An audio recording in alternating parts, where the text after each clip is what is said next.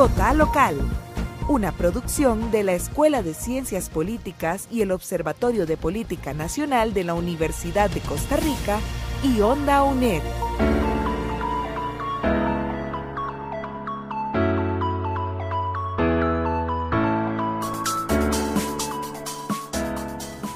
Hola, bienvenido, bienvenida al podcast de Onda UNED, el Centro de Investigación y Estudios Políticos de la Universidad de Costa Rica y el Observatorio de la Política Nacional de esta misma universidad, Vota Local, donde recorremos las realidades de nueve cantones de Costa Rica de cara a las elecciones municipales del próximo 4 de febrero. Mi nombre es Eugenia Aguirre y soy la profesora del curso donde las y los estudiantes que ustedes van a escuchar a lo largo de todos estos episodios eh, investigaron y les están proponiendo como oyentes eh, ser parte de esta fiesta electoral.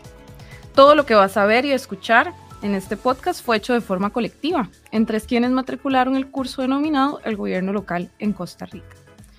Vamos a recorrer nueve cantones del país donde les contaremos sobre su historia, sus problemas públicos más importantes y finalmente sobre la situación de la oferta electoral de cara a las elecciones municipales de 2024. Es un honor para mí como profesora presentarles este producto y en este episodio introductorio como punto de partida les voy a compartir sobre las generalidades de las elecciones municipales en nuestro país. Vos, yo y cada costarricense tiene una cita con su cantón el próximo domingo 4 de febrero, de 6 de la mañana a las 6 de la tarde. Desde ya lo puedes agendar. Escogeremos a las autoridades locales de nuestro cantón. Esas autoridades en todo el país suman 6.212 personas que serán electas para tomar decisiones sobre los intereses y asuntos locales, como dicta nuestra constitución política. El primer día de mayo, después de las elecciones, todas esas personas asumirán su cargo hasta el 30 de abril del 2028. Desde el año 2002 elegimos popularmente al alcalde o alcaldesa de nuestra comunidad. ¿Alguna vez había sido parte de esta elección? Además, desde el 2016, elegimos a todas nuestras autoridades locales juntas y a medio periodo del mandato presidencial. Esto nos ha permitido destacar la importancia de las elecciones municipales y separarlas de toda la atención y las dinámicas que reciben las elecciones del presidente de la República, la presidenta, o las diputaciones. En esta elección, además, vas a ver que es como muy numerosa porque participan tanto partidos nacionales como provinciales y cantonales. En 34 cantones del país compite al menos una agrupación cantonal. ¿Sabes si existe alguna donde vos vivís? En la contienda, los partidos políticos locales tienen dificultades para competir y eso lo hemos documentado ya hace mucho tiempo, especialmente por temas de falta de financiamiento. Quienes quedan electos y electas en estas votaciones toman importantes decisiones que inciden directamente con tu bienestar y tu entorno. Por ejemplo, en materia de vialidad y movilidad, en temas ambientales, infraestructura vial, deporte, recreación, algunas municipalidades, por ejemplo, trabajan el tema de seguridad a través de policías municipales, que hoy es una de las preocupaciones más importantes de las y los costarricenses, según los estudios de opinión del Centro de Investigación y Estudios Políticos de la Universidad de Costa Rica. Cada municipio y cada elección local es un mundo único en términos de sus prioridades y características del proceso electoral.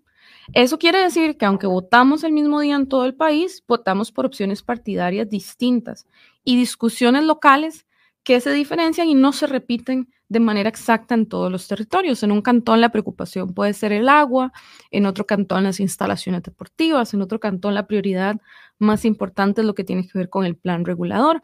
Entonces vamos a encontrar eh, que las campañas electorales transcurren de forma distinta.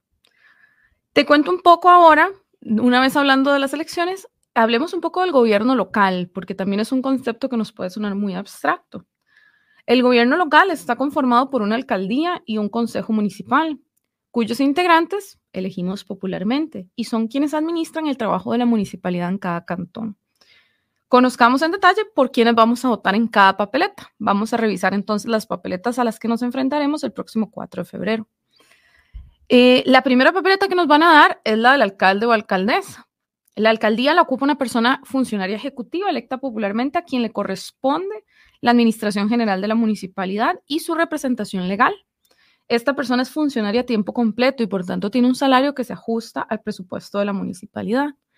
Pero la alcaldía no va sola, la alcaldía la acompañan dos vicealcaldías cuyas funciones em, se definen en equipo de eh, fórmula, es decir, se definen en conjunto.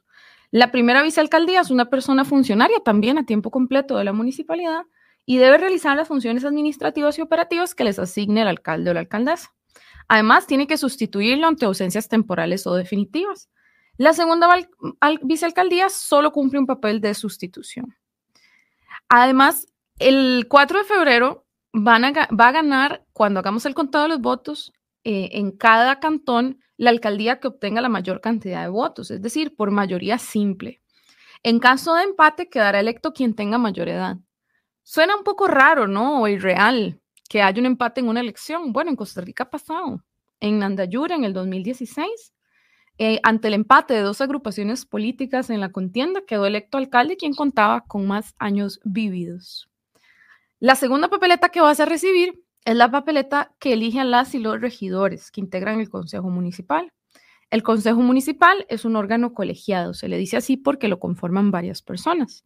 Está integrado por regidoras y regidoras, por las que votamos también, y que se dedican a estudiar y discutir los asuntos de interés municipal en lo que conocemos como sesiones municipales. Una vez que se discute sobre un tema, se crean mociones y propuestas y se llega a una solución o acuerdo por medio de una votación. Una de las primeras acciones del Consejo Municipal es establecer la política y las prioridades del desarrollo del municipio. Esa política o plan tiene una característica muy importante y es que debe ser participativa e inclusiva y debe contemplar la diversidad de las necesidades y los intereses de la población. También debe estar basada en el programa de gobierno de quien ganó la alcaldía en las elecciones. El Código Municipal establece que ese programa de gobierno debe ser creado con participación de las personas del cantón. Cuando se cuenta con un plan de desarrollo, también debe existir un presupuesto para poder cumplirlo. Esa es otra de las funciones del Consejo Municipal, establecer los presupuestos para, que, para lo que también es necesario que dispongan tasas y precios a los distintos servicios municipales. El Consejo Municipal también crea reglamentos, aprueba los convenios y compromete los recursos del gobierno local. Nombran a representantes de las juntas de educación, a las comisiones que requiera para operar y a los instrumentos, todos los instrumentos de planificación estratégica, operativa y financiera de la municipalidad. A diferencia del alcalde, las y las, las personas regidoras no llegan por mayoría simple, llegan eh, a través de la aplicación de una fórmula electoral que elige proporcionalmente según la cantidad de votos quiénes son los que se harán de las curules dispuestas. En Costa Rica tenemos cantones que tienen 5, 7, 9 u 11 regidores. Eh, pero no hemos llegado al número máximo, que es el número de 13 regidores y regidoras, porque los indicadores de población del censo y los estándares que establece el Código Municipal todavía no nos han permitido contar con un Consejo Municipal de 13 integrantes. La tercera y última papeleta que te van a entregar es la que te permite votar por los síndicos, síndicas y concejales de distrito.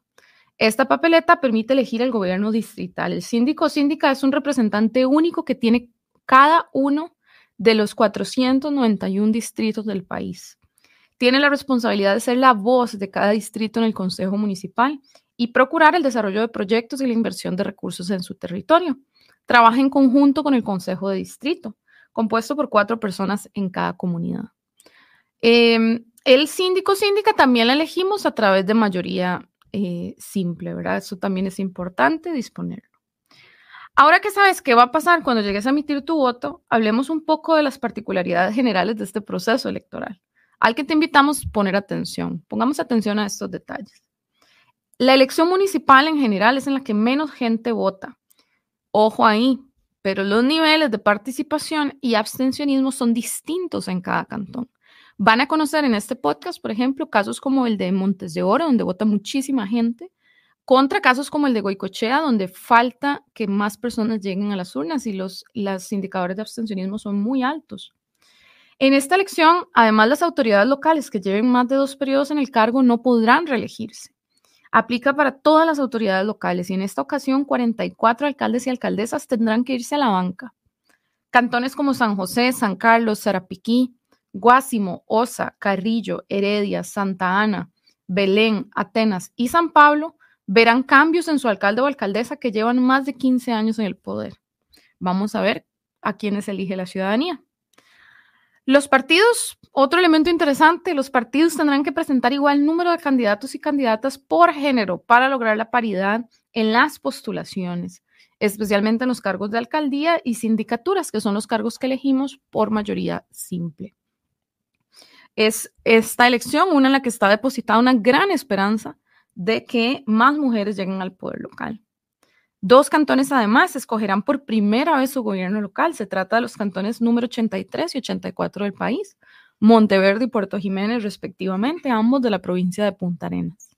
Además, les mandamos los mejores éxitos para este primer proceso electoral.